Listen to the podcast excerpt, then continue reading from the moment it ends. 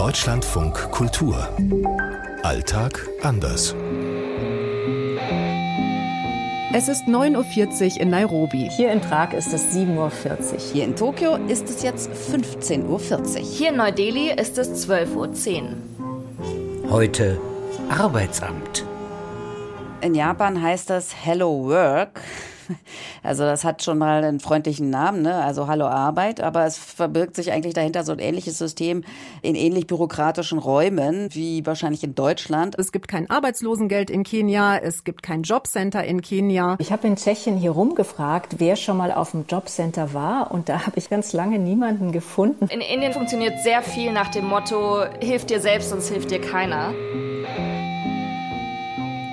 Tschechien hat seit Jahren die niedrigste Arbeitslosenquote in der ganzen EU, so um die drei Prozent. Quasi herrscht hier seit Jahren Vollbeschäftigung. Der Fachkräftemangel ist viel, viel größer als in Deutschland und der ist das eigentliche Problem. Es gab hier schon vor dem Krieg viele Ukrainer, die hier gearbeitet haben, auch die Ukrainerinnen jetzt, die geflüchtet sind, die finden sehr schnell Jobs. Wenn man hier in Indien arbeitslos wird, dann gibt es keine Arbeitslosenunterstützung. Nur die Ärmsten der Armen die bekommen vielleicht ein bisschen Unterstützung in Form von Essensgutscheinen, aber auch nur, wenn sie registriert sind. Und es gibt auch hier in Indien immer noch Menschen, die gar nicht offiziell registriert sind. Das heißt, sie haben überhaupt keinen Anspruch. Es gibt in Kenia natürlich trotzdem viele, viele Leute, die Arbeit suchen. Und das tun die tatsächlich auch, indem sie sich morgens dann an die Straße stellen. Also es gibt in Nairobi hier äh, an der Moy Avenue, das ist so eine ganz zentrale Straße, so einen Ort, wo sich dann um 6 Uhr morgens alle arbeitslosen Maler, Schreiner, Bauarbeiter sammeln. Und dann fahren da die Baufirmen oder auch vielleicht Leute, die ihr Haus renovieren wollen, vorbei mit dem Auto oder auch mit dem Pickup ja, und die gucken dann eben, wer da gerade so steht und heuern dann da direkt von der Straße die Leute an. Es gibt hier in Indien die Option, wenn ich zum Beispiel arbeitslos bin, dass ich dann äh, zu einer bestimmten Ecke gehe in einem Stadtviertel, weil ich weiß, da kommen dann so Vertragsarbeiter von der Baustelle und sagt, okay, eins, zwei, drei, ich nehme euch mit und ihr bekommt jetzt Arbeit für einen Tag.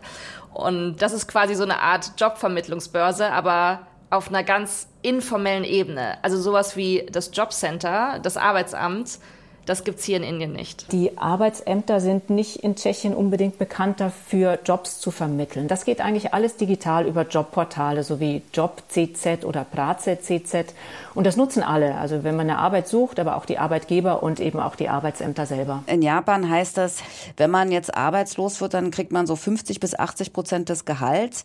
Das heißt aber auch, man muss in den letzten zwei Jahren mindestens ein Jahr gearbeitet haben.